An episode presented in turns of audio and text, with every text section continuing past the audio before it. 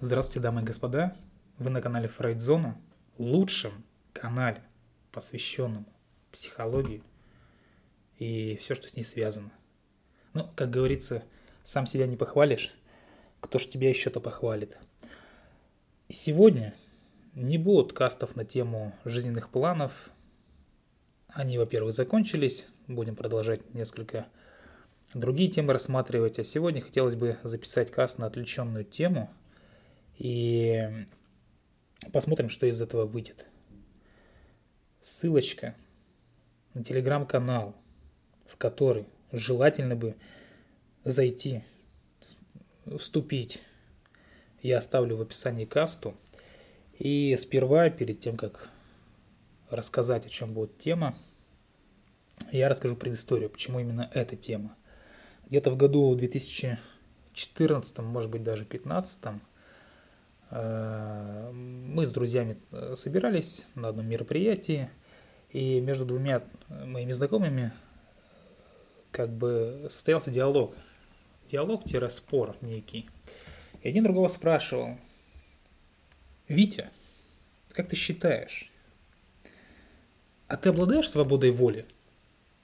Ну, Виктор, естественно, сразу же сказал «да», причем не задумываясь, да. Начал какие-то аргументы, естественно, предъявлять, что, дескать, э, свобода воли всегда с ним, ведь он волен делать то, что ему вздумается. Захотел сюда уехать, захотел туда приехать, захотел э, вот так поступить, захотел по-другому поступить. Естественно, э, были какие-то контраргументы. Вот, в этот спор я, естественно, вступать не стал, но тема очень интересная. И я решил вот разобраться, а действительно ли человек обладает свободой воли. Естественно, данный вопрос ни одного меня волновал и волнует, да, давно эта тема была затронута. Так вот, я сегодня расскажу об одном эксперименте, который доказывает, а может быть наоборот не доказывает, что человек не обладает свободой воли. То есть каст можно как назвать? Иллюзия ли наша э, свобода воли? Да? Иллюзорна ли она? Так вот, э, возможно, естественно, эксперименты со свободой воли и, в принципе, не в состоянии ответить на вопрос, действительно ли мы являемся некими хозяевами своей судьбы, но они демонстрируют кое-что интересное, насколько мало нам известно, в первую очередь, о собственном уме. И Сегодня речь пойдет э, об одном из самых известных экспериментов в области именно нейробиологии. И до сих пор этот эксперимент, он повторялся, подтверждался, где-то опровергался, но так или иначе он вызывает ожесточенные научные споры. Итак, 1983 год. Психолог, американский, Бенджамин Либет показал, что наше ощущение свободы, естественно, воли, да, на самом деле, возможно, являются иллюзией. Как он к этому пришел? Давайте смотреть. Э, в эксперименте, поставленном Либетом, было три важных компонента. Да? Это, в принципе, сама ситуация выбора, далее измерение активности головного мозга, да? ну и, естественно, часы, то есть время, затраченное на, естественно, на принятие решений. Суть такова. Значит, ситуация выбора в чем заключалась? В том, что испытуемому предлагалось на выбор пошевелить левой или правой рукой. Ну, так себе, конечно, вариативность, но тем не менее. Э, в оригинальной версии эксперимента участники шевелили запястьем, в последующих версиях этого эксперимента нужно было поднять палец левой или там палец на правой руке, не суть. Э, участников эксперимента предупредили о том, что желание, вот то самое желание пошевелить рукой, должно у вас возникнуть спонтанно. То есть не сидеть там, не обдумывать, не мозговать, а вот как бы именно спонтанно. Что они не должны ни планировать движение заранее, ни концентрироваться на этом моменте, да, в какой именно, в какое именно время произвести это движение. То есть точный момент шевеления запястьем, ну или пальцем, да, фиксировался по сокращению мышц с помощью специальных датчиков. А изменения мозговой активности замерялись при помощи электродов.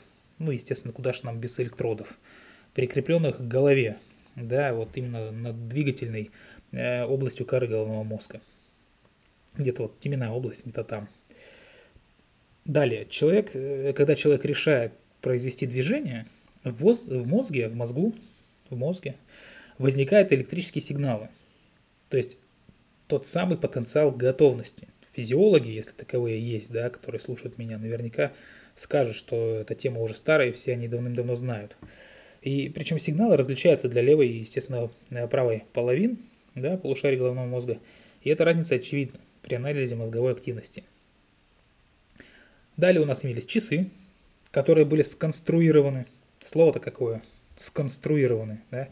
Вот именно таким образом, чтобы испытуемые могли определять время с точностью до доли секунды.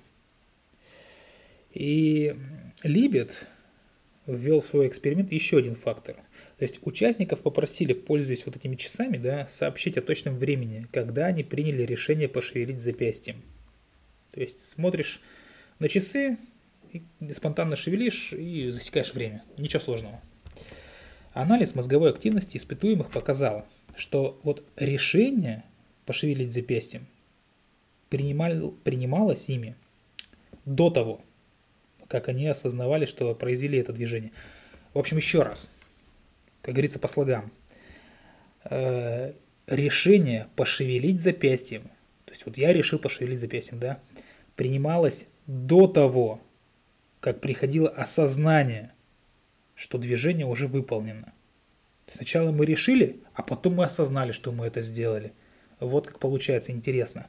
Естественно, еще раз повторяю, физиологи к тому времени уже несколько десятилетий как знали, да, что потенциал готовности в мозге да, возникает за доли секунды до того, как человек производит само движение. Э, то же самое выявил эксперимент Либета. Потенциал да, э, готовности возникал за доли секунды до того, как регистрировалось движение запястья. Однако самое это удивительное выяснилось при анализе сообщений участников о том, когда именно они, по их мнению, решали произвести движение. Это происходило в промежутке между возникновением потенциала, потенциала готовности и, собственно, самим движением. Иными словами, субъективное ощущение принятия решения пошевелить запястьем, ну или пальцем, возникало позже, чем потенциал готовности.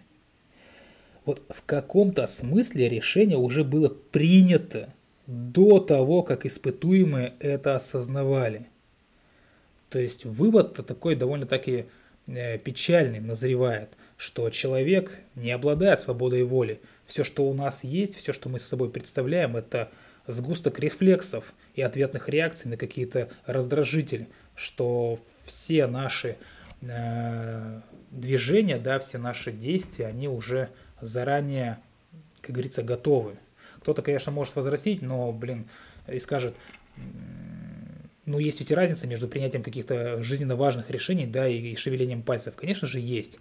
Но, понимаете, в том-то и суть, в том-то и соль, что даже на таком уровне, да, э, начало делаем, потом осознаем, как говорится. Все рефлекторно, грубо говоря. Вот. Поэтому это можно, скажем так, экстраполировать на нашу осознанную деятельность, в том числе на какие-то серьезные вещи, на принятие решений каких-то глобальных.